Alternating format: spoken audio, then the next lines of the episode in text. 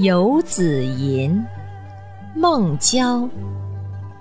慈母手中线，游子身上衣。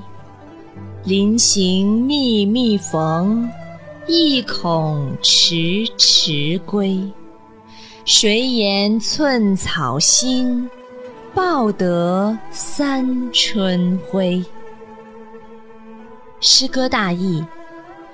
母亲为将要远行的孩子赶制新衣，她把针脚缝得又细又密，怕孩子在外挨冻受饿。母爱就像阳光沐浴小草一般博大精深，做儿女的又怎能报答得了啊？